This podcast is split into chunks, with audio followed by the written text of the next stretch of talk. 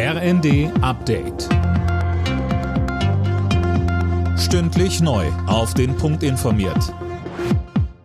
Ich bin Dirk Jostes. Guten Morgen. Die Bundesregierung will die Bürger schneller beim Gaspreis entlasten. Vor den nächsten Bund-Länder-Beratungen heute ist jetzt durchgesickert.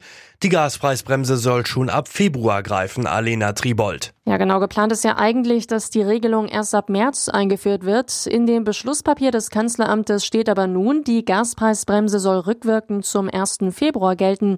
Bedeutet, Gaskunden würden dann einen Monat mehr entlastet, und zwar in der Heizperiode. Die Länder hatten zuvor kritisiert, dass die Gaspreisbremse im März zu spät kommen würde und einen früheren Start gefordert.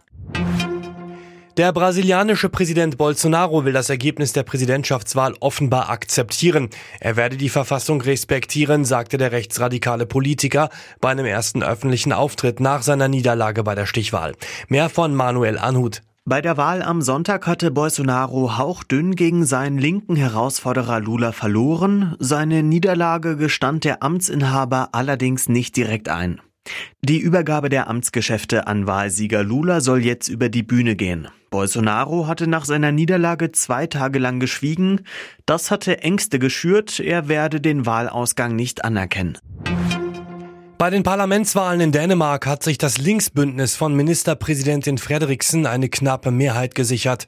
Laut Endergebnis kommt der rote Block auf 90 der 179 Mandate im dänischen Parlament. Ein Vorsprung von nur einem Sitz. Eintracht Frankfurt steht nach einem 2 zu 1 Sieg bei Sporting Lissabon im Achtelfinale der Fußball Champions League. Leverkusen qualifizierte sich nach einem 0 zu 0 Unentschieden gegen Brügge noch für die Europa League und der FC Bayern holte zum Abschluss der Vorrunde mit dem 2 zu 0 gegen Inter Mailand den sechsten Sieg im sechsten Gruppenspiel. Alle Nachrichten auf rnd.de